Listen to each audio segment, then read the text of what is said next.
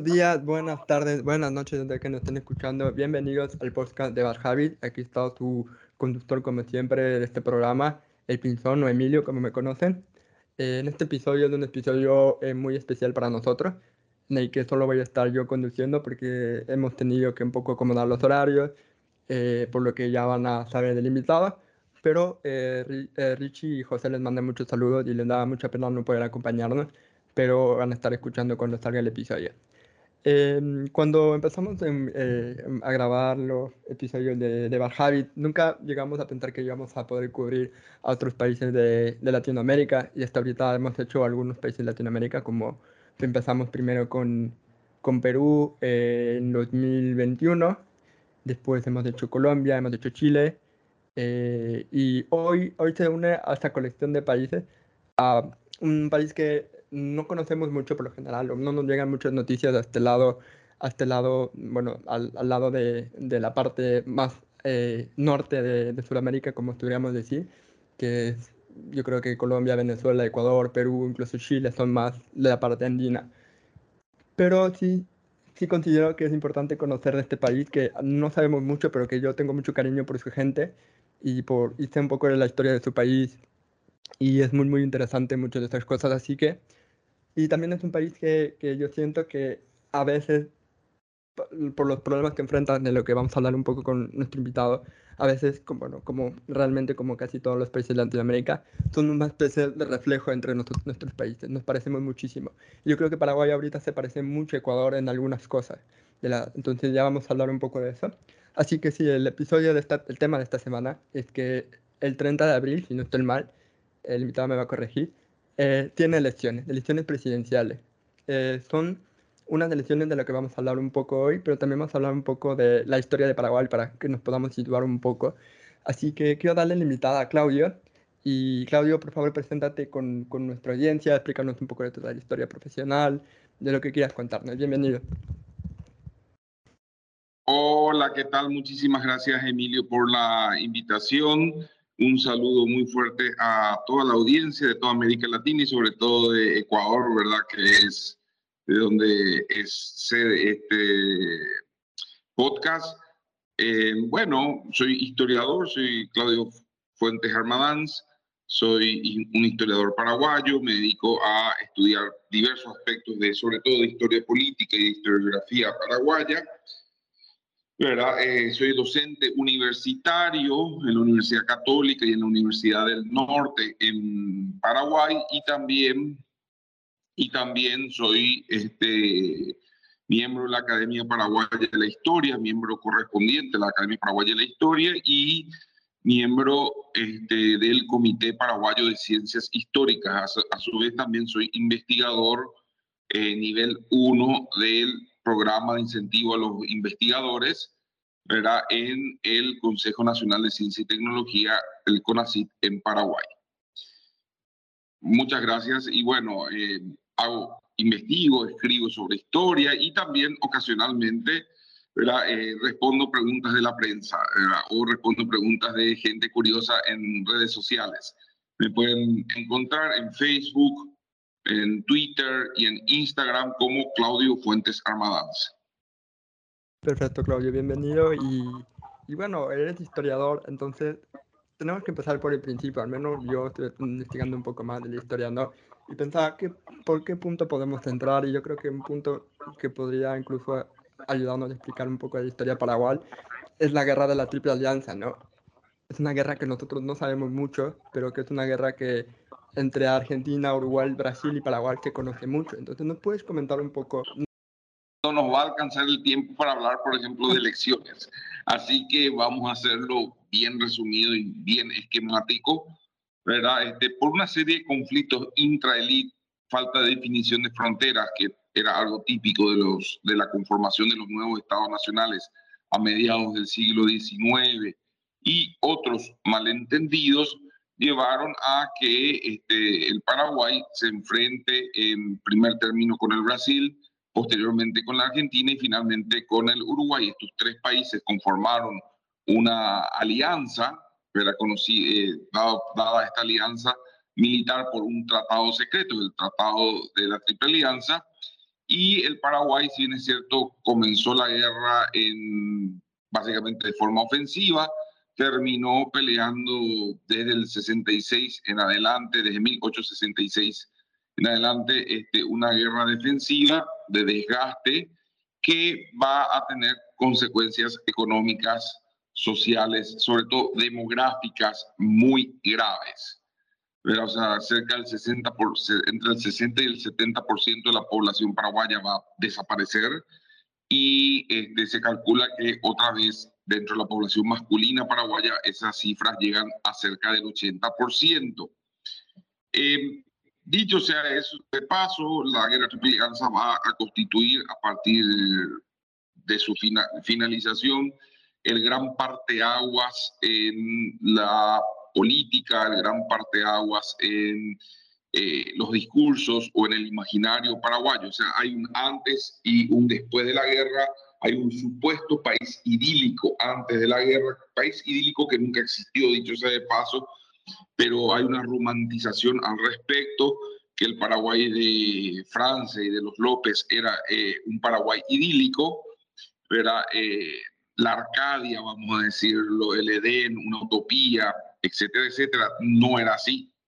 Este, ya existían muchos conflictos y muchas contradicciones que justamente hacen parte a lo que va a dar origen a la guerra justamente. Em, pero eso va a estar de forma permanente en la guerra. Tal es así que, por ejemplo, la politóloga Magdalena López eh, establece y tiene un par de escritos muy bueos al respecto, establece que el paraguayo vive una eterna guerra triple alianza y que el paraguayo interpreta todo el presente político por medio de la guerra y por medio de los discursos tradicionalistas de la guerra. Es, este, ojo, esto no es algo único de Paraguay. Eh, en el caso, por ejemplo, de Bolivia, va a ser la guerra del Pacífico y la pérdida del mar, ¿verdad? Y ese, y ese discurso va a estar muy presente en la política boliviana hasta el día de hoy hasta el presente en la Argentina. Hay varios, no es un solo ítem en Argentina, pero por ejemplo la cuestión de las Malvinas, por más que las Malvinas es algo reciente, no tiene, tiene 41 años exactamente, pero es justamente forma parte de una serie de dispositivos o de discursos y así sucesivamente este, en varios países de, de, la región van a haber uno, un, uno o dos o tres hechos históricos con los cuales se pretende interpelar el presente con el pasado. Perfecto. Y, y, otro punto que me parece muy importante mencionar para entender un poco el contexto histórico de Paraguay es obviamente la dictadura militar, ¿no? La dictadura militar, que mucha gente no sabe que Paraguay también tuvo una dictadura militar, también fue parte de la Operación Cóndor, como la dictadura en Argentina con Videla, la dictadura en Chile con Pinochet. Paraguay también tiene su historia con, con la dictadura. ¿No pueden hablar un poco de cómo también la dictadura de Stroessner ha influido en la actualidad en Paraguay? Bueno, tendríamos, esa, esa pregunta vale la pena que si retrocedamos un poco.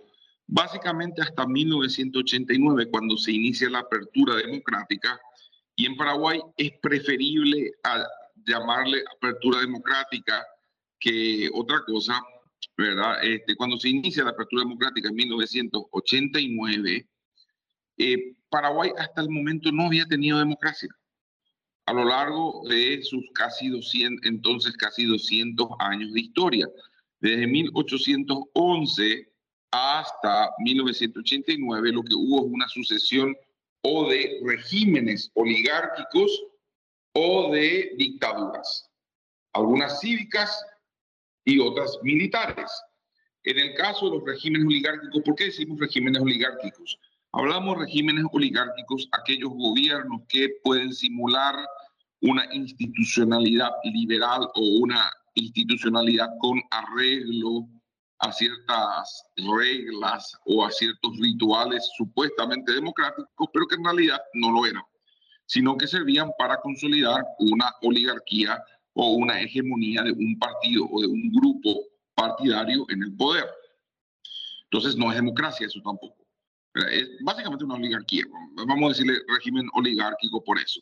Y el otro extremo es las dictaduras, que Paraguay las tuvo en el siglo XIX. De hecho, Paraguay es uno de los pocos países en tener un dictador formalmente llamado dictador, que fue el caso de José Gaspar Rodríguez de Francia, siendo que a los dictadores normalmente no les gusta que se les diga dictador, pero José Gaspar Rodríguez de Francia, eh, tanto el tercer Congreso Nacional como el cuarto Congreso Nacional lo nombró con ese título. Era este, un, caso raro de la historia, no sé si de Latinoamérica, de la humanidad, vamos a decirlo, en tiempos contemporáneos.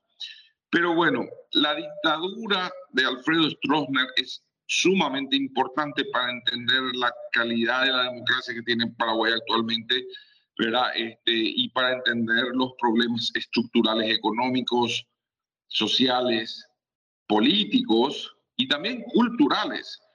No olvidar, eh, o sea, Stroessner no es puesto por Estados Unidos a diferencia de otras dictaduras como la de Pinochet en Chile o la dictadura este, de la Junta Militar en Brasil o en Argentina, que hay una participación medio directa de organismos de seguridad de los Estados Unidos. Bueno, Stroessner no.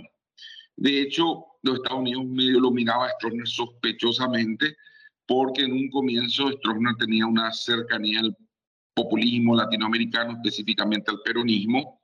¿verdad? Este, sin embargo, una vez derrocado el peronismo, este, que va a durar, va a ser eso el primer año de gobierno de Stroessner, el peronismo va a ser derrocado, pero por en 1955, a partir de ahí sí va a comenzar una más estrecha colaboración, ¿verdad? Este, en lo que es doctrina la seguridad nacional, en lo que es lucha contra el peligro comunista internacional, entre comillas, y Paraguay va a ser un país clave en los años 70 y comienzo de los 80, Paraguay va a ser un país clave del operativo Cóndor. Sobre todo porque la policía paraguaya era sumamente eficiente en labores de inteligencia y era sumamente eficiente en guardar todos los documentos, cosa que permitió que eh, mucha gente vaya presa, no en Paraguay lastimosamente, en Paraguay tenemos una deficiencia en arrestar eh, gente implicada en la dictadura, lastimosamente, pero sí en otros lados, porque la documentación del Cóndor, que la documentación que se quemó en Chile, se quemó en Argentina, se quemó en Uruguay y se quemó en Brasil, donde hubo procesos este, de alternancia de la dictadura a la democracia, procesos ordenados en Paraguay. Ese proceso si bien es cierto, va a ser llevado a cabo por la propia gente, la dictadura, que ese también es otro de los temas. La dictadura cayó, pero por ejemplo el Partido Colorado no cayó. ¿verdad? O sea, eh, el enclave que apoyaba a Stroessner no cayó, pero sin embargo ellos decidieron no tocar nada.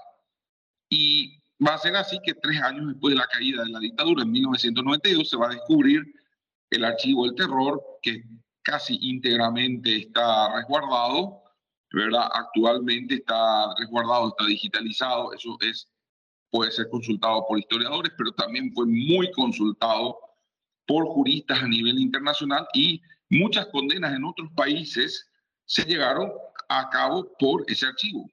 Em, muy bien, pero volviendo al tema, sí, la dictadura Stroessner es muy importante para explicar.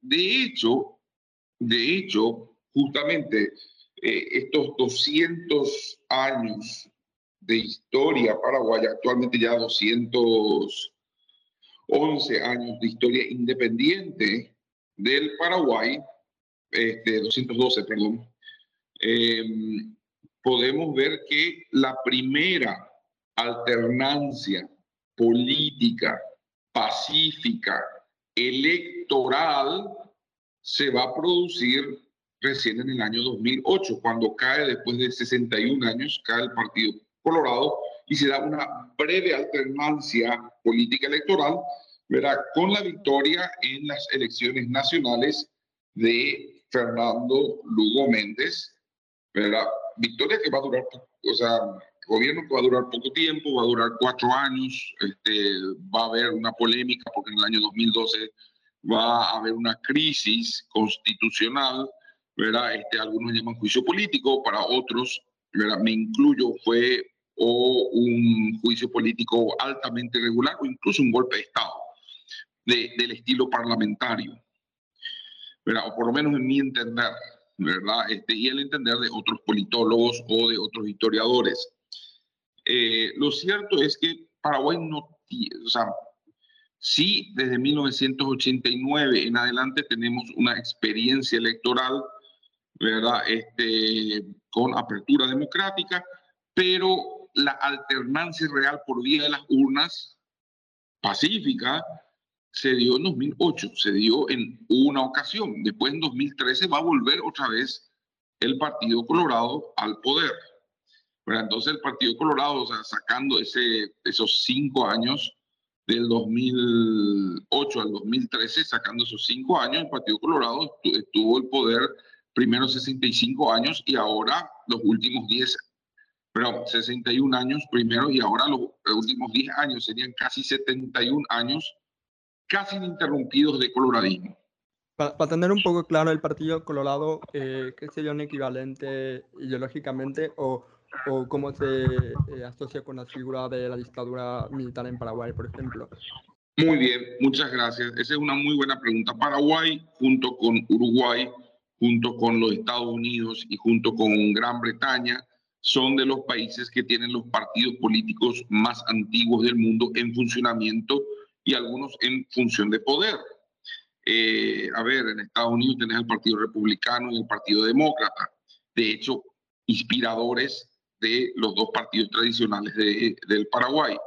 Eh, el Centro Democrático, Partido Liberal, en el Paraguay, actualmente Partido Liberal Radical eh, Auténtico, PLRA, ¿verdad? que es la principal fuerza opositora, ¿verdad? Este, se llamaban Origen Centro Democrático, inspirándose en los demócratas de algún modo, ¿verdad? Este, ojo, hay muchos partidos que se llamaron Centro Democrático a lo largo de América Latina, ¿verdad? Justamente, y tenía el color azul, y a diferencia de la gran mayoría de los partidos liberales de América Latina que usaban el color rojo, eh, el Partido Liberal Demócrata, vamos a decirlo, ¿verdad? Este, del Paraguay usaba el color azul, que, era, que es el color también de los demócratas en Estados Unidos. En el caso del, Partido Colorado, el Partido Colorado, este, también conocido como Asociación Nacional Republicana, o en sus orígenes Partido Nacional Republicano, eh, es también un partido originado.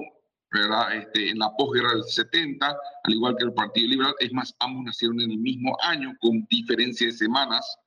Eh, ambos nacieron en 1887. Son partidos antiquísimos, entre los más antiguos del mundo en funcionamiento.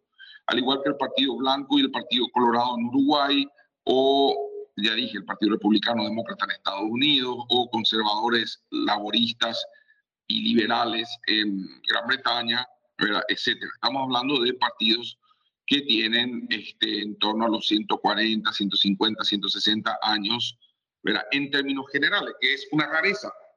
Es una rareza si fijamos en América Latina y sobre todo en el mundo andino, ¿verdad? Eh, hay partidos que no duran 10 años. Hay partidos que de existencia súper efímera.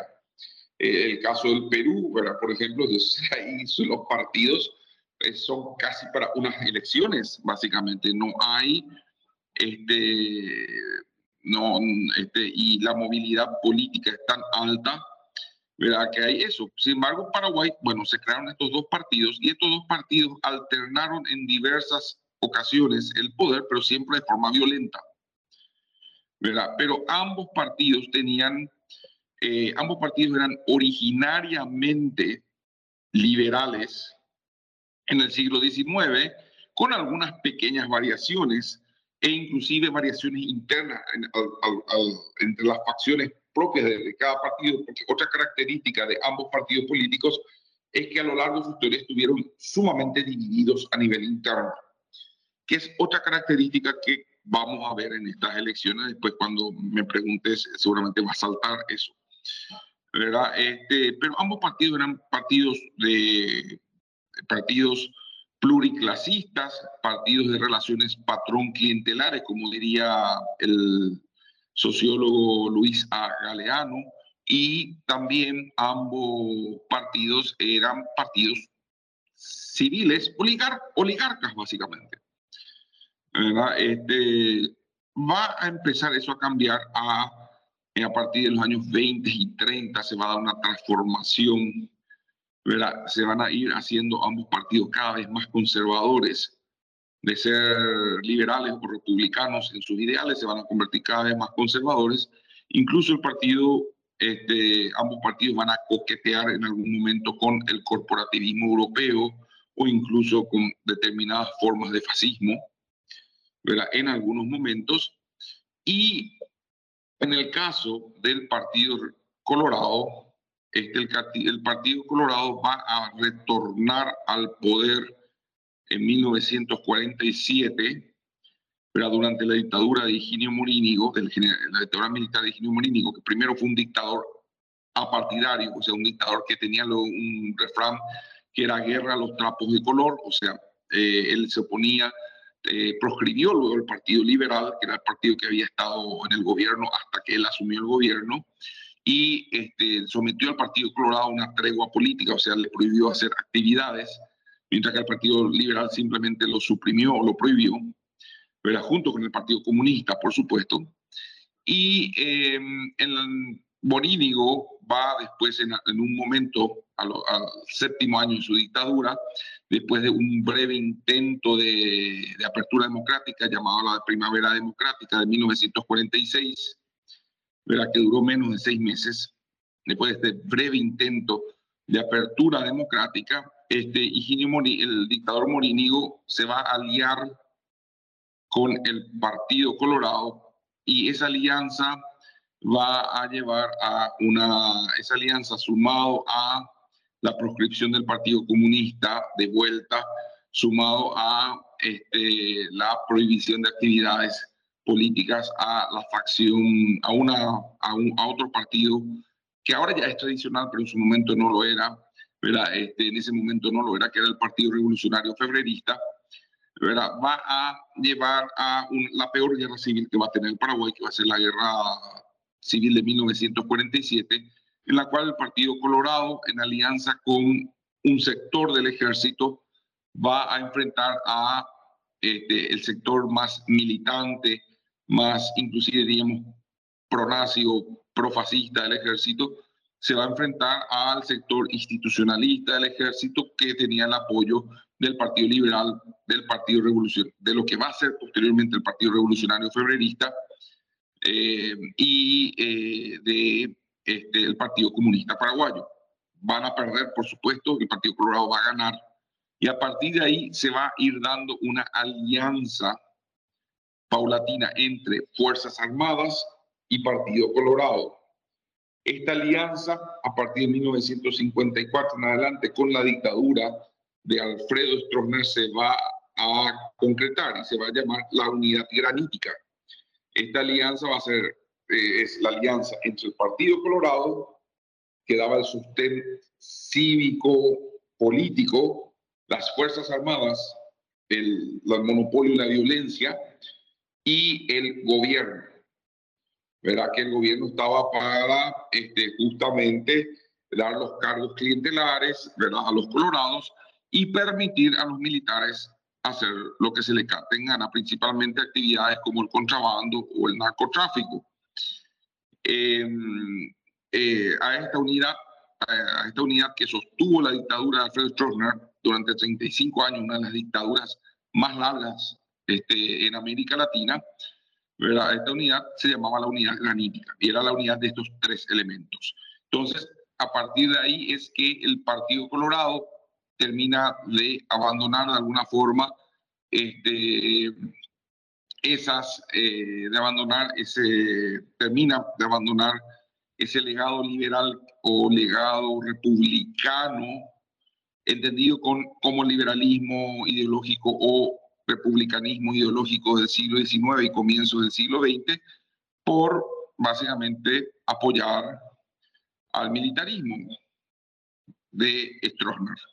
Perfecto. Eh, ya vamos a entrar un poco más en el partido de Colorado cuando hablemos un poco de los candidatos, pero eh, me gustaría antes de entrar en, en, analizar los, los, candidatos que tienen más oportunidad de convertirse en el próximo presidente de Perú, hablar un poco de cómo es la sociedad paraguaya eh, y cómo es tu percepción de, de sus figuras políticas como la dictadura, ¿no? Porque como nos comentabas, en Paraguay todavía no han tenido el, mismo proceso de memoria como tuvo Chile, como tuvo Argentina. Entonces, ¿cuál es esa percepción, esas figuras que, que, sabe Paraguay? ¿Cómo, cómo, cómo sigue viendo eh, esa imagen de, de Stronce, por ejemplo? Y, y, cómo es la sociedad de Paraguay, es una sociedad desigual. Tengo entendido que es una sociedad muy desigual, ¿no? que está muy, muy fracturada. Paraguay tiene... Muy interesante de que hablar que Paraguay es uno de los pocos países que, que mantiene su, su, lengua indígena originaria, algo que no pasa en, los, demás, los demás países latinoamericanos. Entonces, explícanos un poquito más de cómo es la sociedad paraguaya, cómo todavía mira sus figuras del pasado. Primeramente, hay que este, observar justamente, vamos a ir primero a lo histórico y después vamos a ir a lo social. Em, la dictadura de Stroessner no es que fue derrocada desde afuera. Eso es primero. No es como la dictadura militar argentina que cayó por sus propias contradicciones, por ejemplo, y que la derrota en Malvinas del 82 sumado a un hastiago, una impopularidad general, va a llevar finalmente a la dictadura militar argentina a este, abdicar, vamos a decir, ante la lucha cívica y ante la comunidad internacional, abdicar y iniciar el proceso que va a llevar a un retorno de la democracia en Argentina de manos de Raúl, de, Raúl Alfonsín. Eh, eso no va a ocurrir en Paraguay. En Paraguay ¿verdad? Este, hay una anécdota que no sabemos si es verdad, pero si, si no es verdad, esta, o sea, esta anécdota que voy a comentar no sabemos si es verdad, pero si fuese cierta, este, tiene, eh, eh, eh, explica el espíritu del golpe de Estado que derrocó a Stroessner. Stroessner estuvo un par de días, este, básicamente prisionero en el cuartel de la caballería, era prisionero hasta que este, es enviado, exiliado al Brasil. Pero recordemos que quien le hace el golpe de Estado a Stroessner, el general Andrés Rodríguez, era su consuegro. O sea, era el padre de la hija que se casó con el hijo de Stroessner, básicamente. O sea, eran parientes políticos, eran, este, tenían negocios juntos, eh, era, eh, o sea, el golpe de Estado era desde adentro de la propia dictadura. Y supuestamente el dictador Stroessner, ¿verdad? Este, que quería observar por televisión, ¿verdad? Este, en la casa este, que estaba preso en la caballería, quería observar por televisión la transición al mando que se iba a hacer en el Palacio de López, ¿verdad? Este, al general Rodríguez. Y supuestamente estaba la, eh, la imagen del palco del Palacio de López y todos los jerarcas alrededor y ministros y funcionarios alrededor del general Rodríguez y Stroessner dice, el único que falta soy yo. O sea, eh, lo que quiero decir es, a Stroessner lo derrocó el propio estronismo para salvarse a sí mismo. Es como una hidra que se le corta una cabeza o se le corta la cabeza, es, es, una especie de monstruo mitológico que se le corta la cabeza, pero el monstruo no muere. Es más, se regenera la cabeza, ¿verdad? Y se corta la cabeza para salvar al monstruo. Entonces, esa es la situación que pasó con la transición democrática en Paraguay o la apertura democrática por Paraguay. Fue conducida por los mismos militares que estuvieron en la dictadura fue conducida por el, partido político de la dictadura. El y ojo, no estoy haciendo una consideración totalmente negativa del Partido Colorado porque hubo muchos colorados que lucharon contra el doctor Stroessner y colorados que murieron, como el caso de Agustín Goiburu, ¿verdad? el doctor Agustín Goiburu y muchos colorados que fueron desaparecidos y que murieron también luchando contra Stroessner. Pero yo hablo de esa jerarquía partidaria que estuvo a favor de, de. Va a ser la, jerarquía partidaria que va a reconducir la democracia. O sea, la oposición en los años 80 estaba tan debilitada que era imposible que la alternancia política Stroessner viniese a la oposición. Entonces esa alternancia política ante la crisis económica, crisis de liderazgo y sobre todo enfrentamientos internos dentro del, propio estronismo. Esa alternancia política va, a venir dentro del propio estronismo. Entonces, eh, eso va a explicar que muchos de los jerarcas del, del, estronismo van a ser los grandes demócratas de los años 90 y por supuesto no estaban interesados en un proceso de apertura, este, de en un proceso de apertura de memoria y eso, o sea, fue un milagro, realmente fue un milagro el archivo del terror y fue algo que, bueno, ya la prensa estaba enterada, se encontró la prensa estaba enterada, bueno, ya no se podía destruir. Este, eh, eh, eh, pero es, es un milagro, ¿verdad? estamos hablando de, de toneladas de papel incriminando este, una red criminal este, de terrorismo de Estado que va, iba desde Chile, este, Argentina, Uruguay, Paraguay, Brasil, y ocasionalmente Bolivia, Perú y algo, creo que también tocó a Ecuador, ¿verdad? pero ocasionalmente no creo que fue, no fue tan fuerte, con excepción de Chile, eh, no fue tan fuerte el vuelo del cóndor por los otros países andinos, eh, pero sí fue muy fuerte en Chile, en Argentina, en Paraguay, sobre todo Paraguay, sobre todo Paraguay, este, por la documentación revelada. Este, pero volviendo al tema en sí mismo, entonces esta gente no estaba interesada en un proceso de eh, apertura de memoria, en un proceso, este, aparte había que resguardar al Partido Colorado en el poder, cosa que lo van a conseguir durante 19 años. O sea, de 1989 a 2008 van a pasar 19 años en los cuales el Partido Colorado va a conservar el poder a pesar de las numerosas crisis.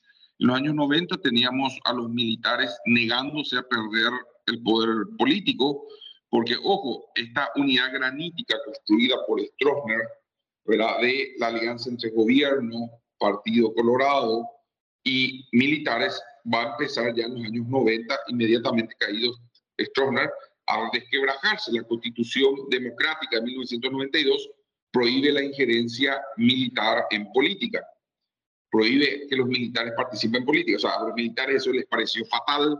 Y va a haber ahí un famoso caudillo que es Lino Oviedo, que va a encabezar justamente esa negativa de los militares a eh, desactivar de la vida política y van a haber un par de crisis importantes. La primera en 1996, un intento de golpe de Estado por parte de, de Lino Oviedo, y la segunda en 1999, ¿verdad? Este, una crisis civil, ¿verdad? después del asesinato del vicepresidente de la República, este, Luis María Argaña, eh, después del, asesinato del vicepresidente, va a haber una crisis civil que se va a llamar el Marzo Paraguayo, en la cual básicamente va a ser una microguerra civil que se libró en las plazas, Paraguay, en las plazas frente al Congreso, ¿verdad? con bastantes muertos y muchísima violencia. Eh, de todas formas, el Partido Colorado, 19 años, va a seguir estando en el poder, porque esa estructura era muy fuerte. ¿verdad? Este, van a ser las, eh, a ver, eh, no es, yo creo que no es casualidad que, o sea, entre el 2007 y el 2008, cuando sale el, el primer informe de este, la Comisión de Verdad y Justicia sobre la dictadura, o sea, imagínense que casi 20 años después de la caída de la dictadura, ahí recién se, salen los informes, o sea, informes que, eh, los informes, ¿verdad? Este, al respecto, no en balde, eso sumado a ya 19 años de incoherencias internas, de conflictos internos importantes dentro del Partido Colorado, va a llevar a que la oposición llegue al poder en el 2008. Eso por un lado. Por otro lado, en lo social, recordar si Paraguay es un país, yo, mucho se habla del bilingüismo en Paraguay, el estudioso Bartomeu Malía, más que hablar de bilingüismo, él habla de diglosia, el español o el castellano es el idioma del poder, es el idioma de los actos públicos oficiales, es el idioma de los documentos oficiales y el guaraní, por más de que ha ganado un poco más de relevancia en los últimos años, el guaraní es el idioma popular, es el idioma del sentir popular, es, el idioma materno paraguayo. Entonces, hay este, lo que el estudioso Bartolomé Meliá llama diglosia, que más que bilingüismo hay esa división. Tenemos, eso sí, un gran porcentaje de población que es monolingüe guaraní, que algo habla de español, o sea, más que bilingüe, algo, una, un porcentaje importante de la población algo habla español, pero en realidad el idioma en el cual se sienten cómodos hablando es el guaraní. El idioma de su experiencia diaria, el, idioma laboral, el idioma familiar, etcétera, etcétera. ¿Verdad? Este, así mismo. Perfecto, Claudio, muchísimas gracias. Entonces nos vamos metiendo un poco en las acciones porque eh, nos estamos quedando sin tiempo. Eh, a mí me da mucha curiosidad de que si el Partido Colorado eh, o sea, me van a explicar un poco cómo funciona el, sistema de elecciones de Paraguay. Por ejemplo, una de las particularidades que tiene es que un presidente no puede repetir mandato, algo que no suele ser muy común eh, en, en, en, otros países, por ejemplo. Eh, porque una sola figura política se eterniza mucho en el poder, algo que en Paraguay no pasa. Entonces, ¿cómo el Partido Colorado ha podido mantenerse tantos años en el poder sin una figura política que esté eternamente? O sea, que son varias caras de un solo partido. Bueno. ¿Y cómo, y cómo eso ha influido, eh, por ejemplo, con... Eh, han habido muchos escándalos de corrupción, especialmente este último mes, que han atacado y debilitado al Partido Colorado. Entonces, eh, ¿nos puede explicar un, poco cómo eso ha influido en la figura de Santiago Peña, que es el candidato del Partido Colorado para estas elecciones? ¿Y cómo ha logrado esta particularidad, ¿no? De tantas figuras políticas para un solo partido y cómo logra eso eternizarse? Bueno, es muy buena pregunta, pero volvamos al tema de la reelección. Eso es algo sumamente importante. Eh, si bien es cierto, el Partido Colorado siempre eh, tuvo una mayoría interesante en las constituyentes de 1992. Muchos dentro del Partido Colorado, pero también toda la oposición estaba de acuerdo con eliminar la figura de la reelección. ¿Qué pasaba? Stroessner utilizó, o sea, la dictadura de Alfredo Stroessner, para entendamos, no fue una dictadura típica de junta, de dictadura militar este, latinoamericana. Stroessner asimismo se asumió como un... A ver, las dictaduras de junta o las eh, son dictaduras eh, militares excepcionales. ¿Qué significa eso? Ante una crisis interna, este, sea luchar contra el comunismo subversivo, o sea este, por algún problema de violencia supuesta o luchar contra un enemigo, aunque sea imaginario, pero entonces este, surge eh, un golpe de Estado, asume una junta militar liderada normalmente por algún general y, y, esa dictadura se asume a sí misma como extraordinaria. O sea, nosotros venimos acá poner la casa en orden, ¿verdad? Y una vez que pongamos la casa en orden, después de toda la violencia ¿verdad? que van a ejercer, va a volver la democracia. O sea, como algo excepcional. Sin embargo, Stroessner es una dictadura sui generis. Stroessner hace el golpe de Estado para derrocar al presidente Federico Chávez, pero no asume inmediatamente la presidencia. Pone a un presidente interino, mientras tanto Stroessner se candidata a las elecciones este, para completar el periodo y así Stroessner asume con una legitimidad electoral, por más que esas primeras elecciones eran a candidato único. Eh, va a repetir ese juego y siempre, este, primero con la constitución de 1940 y después con la constitución, va a crear una nueva constitución a medida en 1967, va a ser incluso participar a cierta parte de la oposición legalizada en ese juego. Entonces, cuando venían los observadores internacionales, este, hay elecciones en Paraguay, de hecho, la oposición participa en las elecciones. Yo no soy un dictador, la dictadura es los vecinos, yo no, yo soy un demócrata un estadista demócrata. O sea, era un juego perverso. Por supuesto, eso había que sumarle fraude electoral, pero también había que sumarle un montón de cosas. Bueno, ¿qué pasó en la Constitución de 1992? Y es muy clara. No se permitirá la reelección bajo ningún caso. Así dice, bajo ningún caso. Es una de las pocas constituciones del mundo que tiene eso, pero es porque estamos hablando de eh, de que tuvimos un presidente que se pasó religiéndose durante 35 años. Entonces, este, y simular, haciendo esa simulación, ¿verdad? Este, institucional, ¿verdad? Este, que propia de justamente de los regímenes oligárquicos. Por eso que decimos que la dictadura de Alfredo Stroessner fue una dictadura sui generis. no es la típica dictadura de junta militar. Bueno, ¿qué va a causar esto? Esto va a causar que gran parte de las crisis constitucionales que va a tener Paraguay en el transcurso de los siguientes 30 años van a ser crisis reeleccionarias. Todos los presidentes, o casi todos los presidentes, a partir de 1993 en adelante, van a aspirar a modificar la constitución y este, permitir la reelección.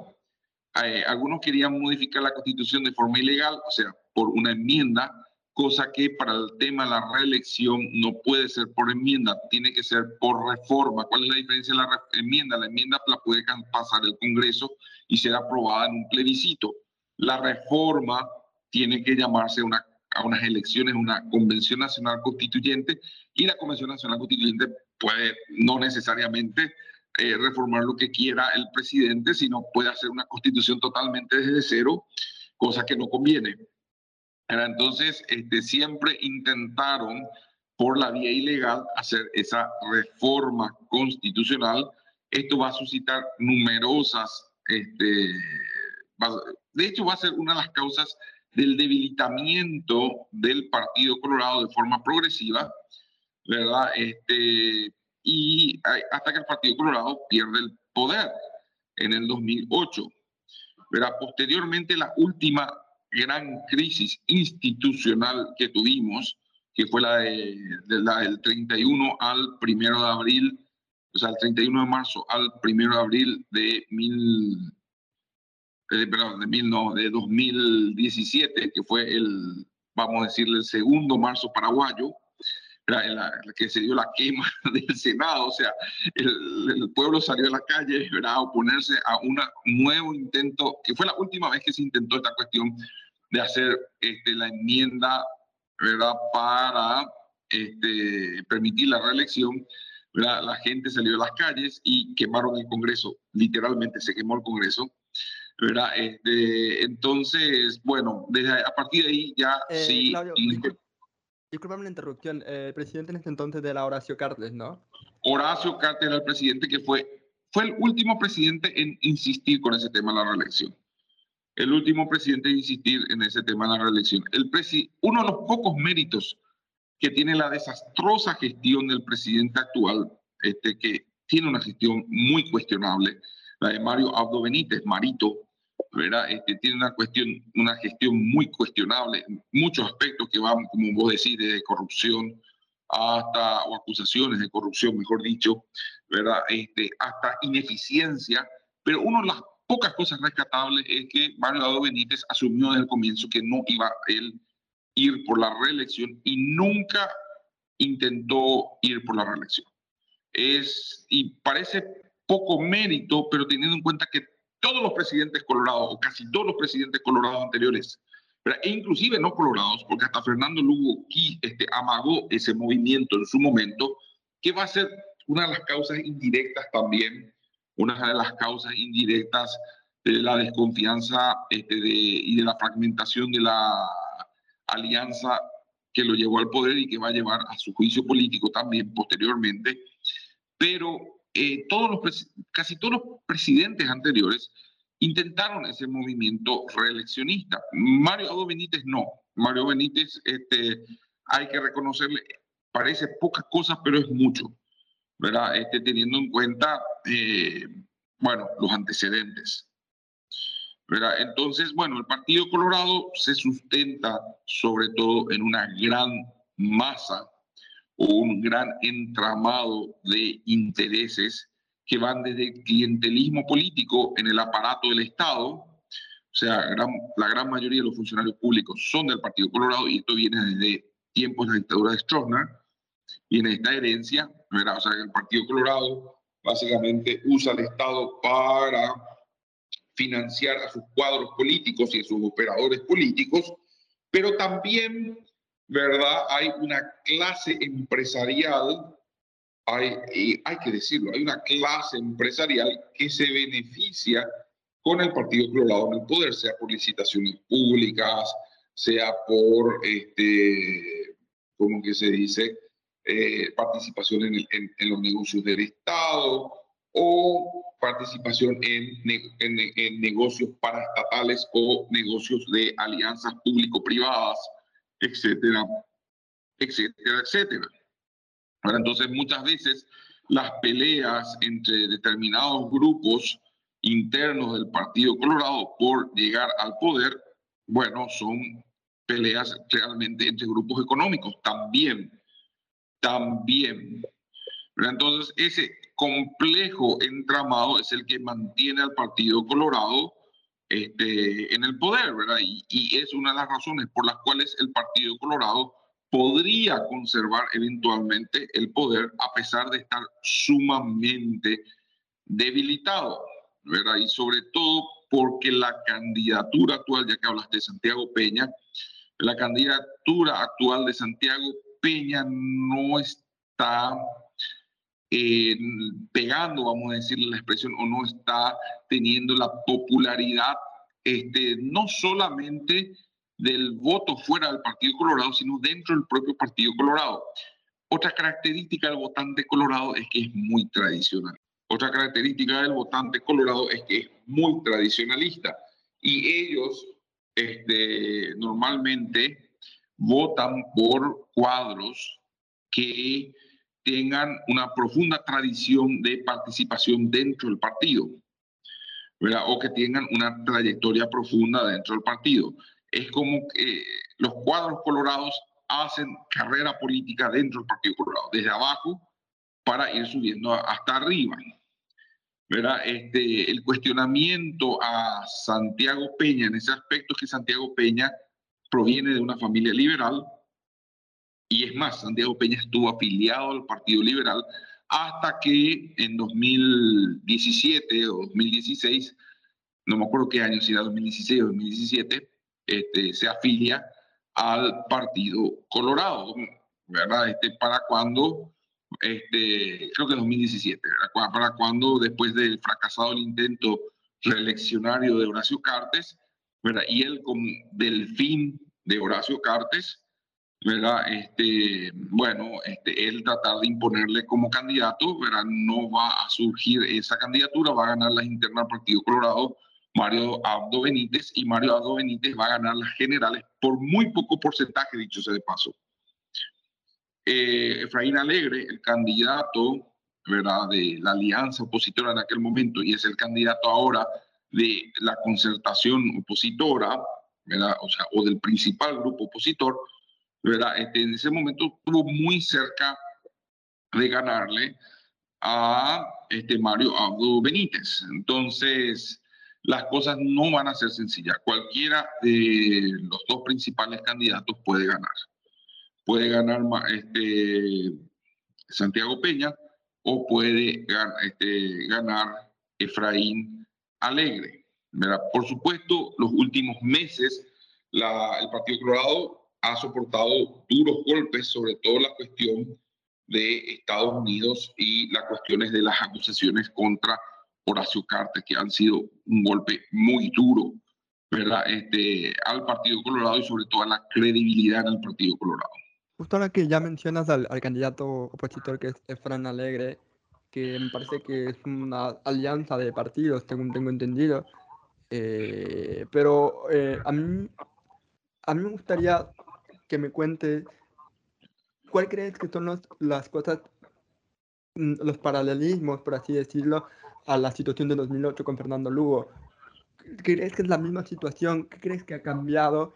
Y si es que figuras, porque he estado hablando, eh, haciendo un poco de averiguaciones de un nombre que sale mucho aparte de Fran Alegre, es su candidata a vicepresidenta, que es Soledad Núñez, y que me parece que incluso tiene un poquito más de importancia ¿no? que, que Efraín. Em, ¿cómo, ¿cómo, ves, ¿Cómo ves eh, la figura de Efraín Alegre? ¿Por qué ha, ha logrado este punto de, de, poder tener opciones de ganar? Eh, y si crees que estamos, Paraguay está llegando a la misma situación de 2008 cuando Fernando Lugo pudo ganar al Partido Colorado. Bueno, en 2008 era una situación distinta. ¿verdad? Eh, en 2008 era una situación bastante distinta, tanto a nivel regional como a nivel, tanto a nivel regional como a nivel económico, como a nivel incluso este, local, hasta anímico diría.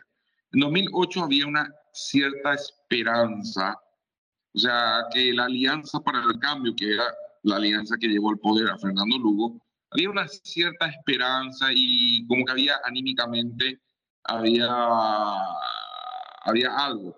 Sí hay algo que se repite, que es la profunda división del Partido Colorado y una profunda crisis del Partido Colorado, pero ojo, Partido Colorado ya ganó elecciones generales con profundas crisis, profunda división, ¿verdad? después de violencia política, etcétera, etcétera. O sea, Partido Colorado es, parece ese auto de carreras que este, se va desarmando a medida que llega a la meta, pero llega a la meta.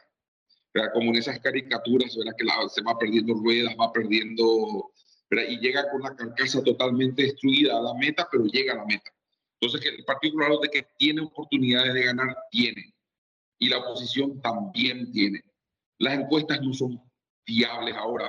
Justamente mucha gente, Magdalena López, ¿verdad? Este, eh, Marcelo Laki, ¿verdad? Este, también un amigo, Carlos Pérez, ¿verdad? sociólogo, Mucha gente está criticando actualmente las encuestas, encuestas y cómo se están haciendo las encuestas, ¿verdad? Este, y no hay una, eh, no hay un, un sistema, las encuestas actuales parecen ser más bien campañas publicitarias, ¿verdad? Este, no voy a entrar en detalle de eso, ¿verdad? O sea, que no son herramientas para nosotros medir la realidad actualmente, eh, pero sí este, hay posibilidades, la posición, de que la oposición tiene posibilidades, tiene. Ahora bien, Efraín Alegre llega con cierto desgaste también. Estas van a ser sus terceras elecciones, casi diría las terceras la vencida, van a ser las terceras elecciones generales en las cuales él aspira, ¿verdad? Este, a llegar a la presidencia. La primera vez que él intentó llegar a la presidencia fue este, en 2013, fracasó por la justamente división de la oposición ¿verdad? Este, después del golpe de Estado contra Lugo, el golpe parlamentario o juicio político express contra Lugo, la oposición se dividió totalmente, entonces Horacio Cartes ganó bastante holgadamente. En 2018 ¿verdad? se entendió la necesidad de que a pesar de las diferencias y a pesar del desastre que fue la destitución de Lugo en 2012, había que unir fuerzas y se unieron las fuerzas y casi se ganó a Mario Audo Benítez casi se ganó, o sea, se estuvo muy cerca, se estuvo muy cerca de ganar Mario Benítez. Sin embargo, y ahora, bueno, pero llega con ese desgaste, ¿verdad? Con esa carga de desgaste, bueno, que ya perdió dos veces, que ya perdido dos elecciones, por más cerca que estuvo y por más que cada elección va acercándose, ¿verdad? Este, y si bien es cierto, está el mito de Lula, ¿verdad? Que bueno, después de muchas elecciones se va y gana hacia el final, pero, pero Efraín Alegre no es Lula, Efraín Alegre no tiene el carisma de Lula. En cuanto a Soledad Núñez, Soledad Núñez como candidata a vicepresidenta de Efraín Alegre fue muy cuestionada, fue una de las ministras este, apolíticas o apartidarias, vamos mejor decirlo, no tenía partido político, ¿verdad? Este, cuando Horacio Cartes, durante su gobierno, tuvo muchos ministros que venían de otros partidos políticos, así Horacio Cartes fichó, por ejemplo, a Santiago Peña, que era liberal en sus orígenes, y después se va a volver colorado. Y bueno, Soledad Núñez este, eh, fue una de las ministras de Horacio Cartes, eh, tiene una cierta llegada con una clase media, con una clase media ¿verdad? Que, le gusta ese discurso de meritocracia y ese discurso del profesional, pero bueno, más allá de eso, ¿verdad? también creo que mucho de su figura está sobredimensionada. ¿verdad? Este, en cuanto a, en cuanto a, bueno, ya hablamos un poco de quién era Santiago Peña, ¿verdad? el vicepresidente Santiago Peña, el candidato que era el anterior presidente del Partido Colorado, que también es un personaje que no es originariamente colorado, sino que, estamos hablando de Aliana, ¿verdad? Eh, que no es originariamente colorado, viene de, de otro partido político, el Encuentro Nacional, ¿verdad? Entonces, esa es la situación. Hay también otros candidatos a la presidencia, como el caso de Euclides Acevedo, ¿verdad? Este, el caso de Paraguayo Cubas, ¿verdad? Y inclusive el futbolista José Luis Chilaver ¿verdad? está candidatado, hay una decena más de candidatos, pero esos candidatos no tienen oportunidad, o sea, no tienen oportunidad ¿verdad? de ganar o, las elecciones. ojo, nos pueden dar alguna sorpresa, quizás llevar algún margen, sacarle algún margen, sea a este, Efraín o sea a Santiago Peña, pero no lo veo así. Eh, esta, no hay ese ambiente de esperanza que había en 2008. Venimos de una pospandemia ya terrible económicamente, con una inflación galopante. Paraguay hace 20 años que no tenía inflación de dos dígitos. Eh, eh, el año pasado por primera vez tuvimos este, con la guerra Ucrania y con este, las complicaciones posteriores a la pandemia, eh, tuvimos por primera vez en 20 años una inflación de dos dígitos. ¿Verdad? Este, si es cierto, tenemos una moneda relativamente estable. O sea, eh, al guaraní, algunos le llaman el pequeño dólar, ¿verdad? porque si es cierto, tiene un alto valor, eh, o, sea, se depreció muchísimo el guaraní a lo largo de los 80 años, de, casi 80 años de existencia que tiene esa moneda, ¿verdad? Este, sí, 80 años de existencia que tiene esa moneda, casi ¿verdad? se depreció bastante, pero igual es la moneda en funcionamiento más antigua de América Latina que no se haya cambiado de denominación. O sea, hay países que cambiaron de moneda y otros, bueno, como Ecuador, dolarizaron directamente, ¿verdad? o sea, no valía la pena ni cambiar la moneda.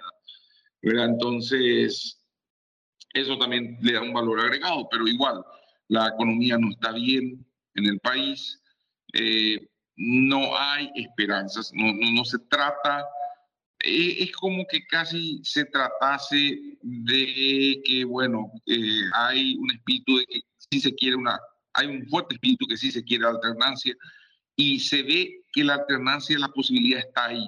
Hay un hastazgo muy fuerte en contra del partido gobernante, en contra del partido colorado, pero también, pero también hay este recelo en contra de la oposición y no se vea la oposición tanto como una alternativa de que, bueno, las cosas van a mejorar porque esté la oposición, sino más bien este, o se quiere castigar al Partido Colorado o se quiere cambiar para este, simplemente a que haya una alternancia.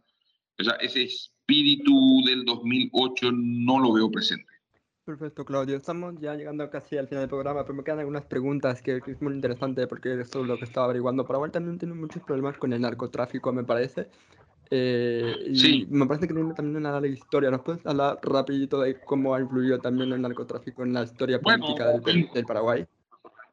Tengo un, eh, del Paraguay, bueno, tengo un colega sociólogo que es Carlos Pérez que investiga justamente esos temas.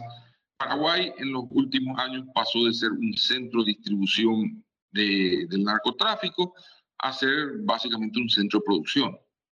O sea, en Paraguay ya hay laboratorios, en Paraguay ya no es la marihuana lo principal, ¿verdad? Que se, si bien es cierto, se sigue plantando muchísima marihuana, no es la marihuana lo principal, lo principal es la exportación de cocaína, ¿verdad? A Europa, ¿verdad? Este, vía contenedores, ¿verdad? Este, usando principalmente, ¿verdad? Este, varios puertos europeos, ¿verdad? Y bueno, eh, esa es la cuestión. O sea, Paraguay se convirtió en un lugar donde no solamente hay narcotráfico, sino lo principal es este, eh, también es la cuestión del lavado de dinero, la que es la cuestión que la cual llevó, está llevando a la crisis al Partido Colorado, sobre todo porque el presidente actual del Partido Colorado y ex presidente de la República, Horacio Cartes, está siendo acusado por los Estados Unidos por ser un gran lavador de dinero sus empresas sufrieron, este, eh, o sea, ahora su él en su persona y en sus empresas sufrieron una serie de, ¿cómo se llama? Sufrieron una serie de sanciones económicas muy fuertes, pero muy, muy fuertes, ¿verdad? Y bueno, eh, esa situación está afectando al Partido Colorado, ¿verdad? Este, tanto en su organización como en las elecciones, ¿verdad? Y sobre todo este, porque Horacio Cartes, que era esa figura de atrás que le respaldaba a Santiago Peña, ahora casi ni puede aparecer en público.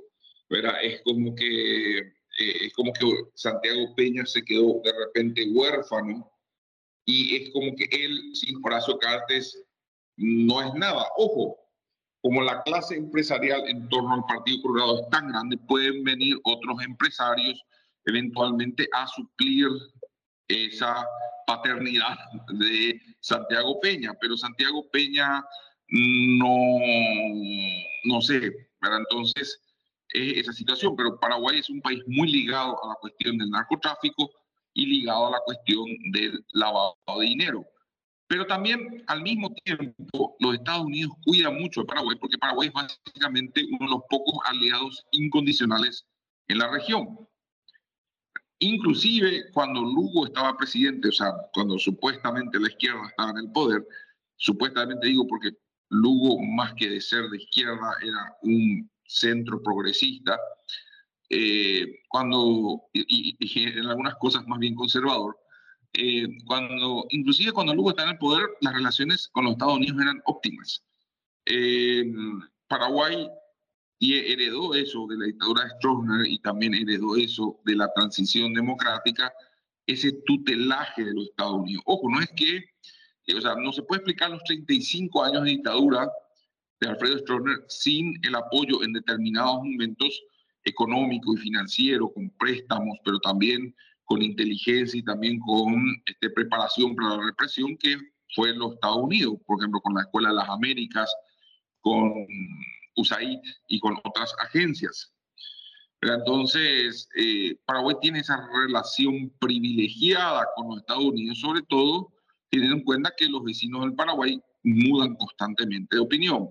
O sea, vimos que Argentina y Brasil oscilan entre la derecha o la izquierda, o mejor dicho, entre populismo de izquierda o populismo de a la derecha, ¿verdad? Este, no necesariamente, ¿verdad? Este, bueno, no podemos calificar a Alberto Fernández, por ejemplo, de Argentina como izquierda actualmente, no, no entra en esa categoría. ¿verdad? O sea, todos los politólogos me van a matar si le, le, trato a Alberto Fernández de izquierda, pero sí de, más tendiente hacia cierto progresismo, ahora vamos a llamarle. Eh, pero bueno, entonces Paraguay oscila en eso, ¿verdad? Este, y bueno, eso afecta también mucho, ¿verdad? Este, entonces, esa es la circunstancia. O sea, Paraguay tiene un, Paraguay siempre tuvo metido un pie en la ilegalidad y otro en la legalidad. Perfecto, Claudio. Y mi última pregunta respecto a este tema sería, eh, gane Efraín Alegre o Santiago Peña, ¿cuál crees que son los retos más importantes que va a tener el próximo presidente de Paraguay de cara aquí a, los cinco años de mandato? Bueno, eh, primeramente depende de quién gane. ¿verdad? Eh, si, va, si gana Santiago Peña, su reto va a ser este, negociar con, pues recordemos, estas elecciones son elecciones generales nacionales, no solamente se elige el presidente y el vicepresidente, se elige también Cámara de Senadores, Cámara de Diputados y en los diversos departamentos del país se elige también gobernador, junta este, gobernadores y junta departamental, ¿verdad? Este, que sería el cuerpo legislativo de cada departamento del país. Entonces, eh, en el caso de los diputados y en el caso de los senadores, o sea, tenemos un Congreso bicameral, ¿verdad? Eh, es muy probable que el Partido Colorado arrase, sobre todo en diputados. Diputados es casi seguro que el Partido Colorado va a controlar la Cámara de Diputados. ¿verdad? Y en la Cámara de Senadores es muy probable que también el Partido Colorado tenga muchos senadores, inclusive una mayoría simple inclusive una mayoría simple. ¿Por qué? En las últimas elecciones, eh, Paraguay sufrió una, vamos a decir, no, sufrió no de sufrir, pero sí tuvo una reforma electoral. El Paraguay tuvo una reforma electoral en 2019 que es el establecimiento, o sea, antes Paraguay tenía para las listas de cuerpos colegiados, sea el Senado, sea diputados, juntas departamentales o juntas municipales, el Paraguay tenía las listas cerradas, bloqueadas. ¿Qué significaba esto? Que uno votaba simplemente por la lista del partido o del movimiento que quería y en esa lista ya estaba el orden. El número uno va a ser el número uno, el número dos va a ser el número dos y así sucesivamente. Por supuesto, eso era visto por la gente como, bueno, no se da la opción de elegir a la persona, sino se elige al grupo y normalmente los peores candidatos son los que están más arriba, son los que pueden financiarse, etcétera, etcétera. Entonces, bajo presión ciudadana, este, se hizo una modificación, ¿verdad? y eso lo estudiamos mucho con la politóloga Jazmín Sánchez, ¿verdad? Este, se hizo una, este, se hizo ¿verdad? una reforma electoral en la cual ahora el Paraguay adopta listas cerradas desbloqueadas. ¿Qué significaba eso? Vos podés votar por un candidato dentro de la lista y ese candidato puede subir o bajar dentro de la lista de acuerdo, sube o baja de acuerdo al porcentaje de votos que tenga. ¿Esto qué hizo? Cambió completamente el comportamiento del voto. Antes, muchísimos colorados hacían el voto cruzado. ¿Qué es el voto cruzado? Votaban por presidente al Partido Colorado, sí o sí, pero en el Congreso y en el Senado no, no les gustaban las opciones de su partido y no sentían que era traición votar a otro partido. Entonces ellos elegían de otro partido, ¿verdad? Este, eh, otra lista y punto. Y eso se notaba. Entonces, eso permitió inclusive en determinados momentos a la oposición tener mayorías parlamentarias frente a, frente a los este, presidentes colorados. Sin embargo, las últimas elecciones municipales que hicimos con este sistema, en donde se eligieron intendentes y juntas municipales, el Partido Colorado arrasó. ¿Por qué? Porque se dio la oportunidad a los colorados de elegir, o sea, en realidad se dio oportunidad a todos, pero se dio la oportunidad a los colorados de elegir en su propia lista, en su propia lista, a quien querían. Entonces, movían, movían la lista adentro. Y eso hizo que mucha gente dejase de votar cruzado y a esto hay que sumar que la oposición en estas municipales se presentó dividida en las candidaturas legislativas o sea, las candidaturas colegiadas para juntas municipales. Entonces, ah, con este sistema, mientras más candidatos opositores hayan, o más listas opositoras hayan, más el Partido Colorado va a meter. Eh, y eso sumado a que el sistema de, de, inclusión este, por la Constitución Nacional, el sistema DON. Entonces, bueno, eso llevó eso llevó que básicamente el Partido Colorado arrasase en juntas municipales, en las últimas municipales. Entonces creemos que el Partido Colorado va a tener la mayoría parlamentaria, pero este, eh, quizá una mayoría muy cómoda en diputados y incluso una mayoría sencilla o una primera minoría en el, en el Senado. Eh, y eso va a hacer que, bueno, un candidato Colorado, o sea, Santiago Peña, si gana, lo que va a tener que hacer es convencer, o sea, porque ojo, el Partido Colorado este, siempre está dividido, siempre hay bancada colorada A, bancada colorada B. Entonces, este, bueno, Santiago Peña va a tener que negociar solamente con los, colorados opositores internos. Este, para aprobar sus proyectos. Ahora, Efraín Alegre llega a ganar, sí o sí va a tener que negociar con todos. De hecho. Este, en ese aspecto. Este, hay que ver si es que el Poder Legislativo le deja gobernar a Efraín Alegre efectivamente. ¿verdad? E incluso se corre el riesgo de que, teniendo los antecedentes, se corre el riesgo de que si hay algún escándalo o alguna cosa, se llegue nuevamente a un juicio político como fue el caso de Lugo.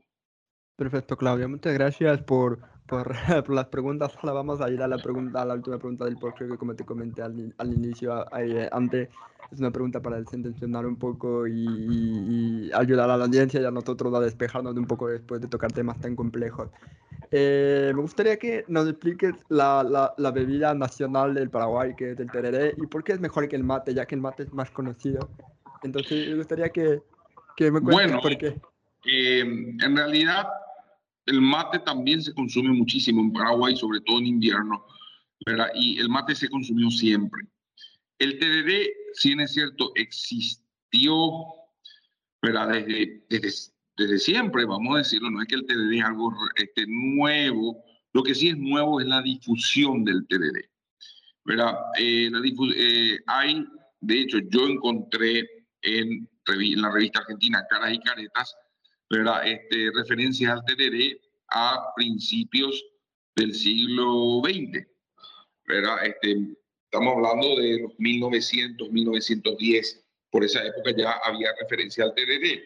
Sin embargo, la mayoría de la población en los países que se consumen yerba mate, que son Paraguay, este, Argentina, este, Uruguay y el sur del Brasil, ¿verdad? la mayoría de esas regiones ¿verdad? del río de la cuenca del Plata, donde se consume la yerba mate, el, el consumo predominante era yerba mate.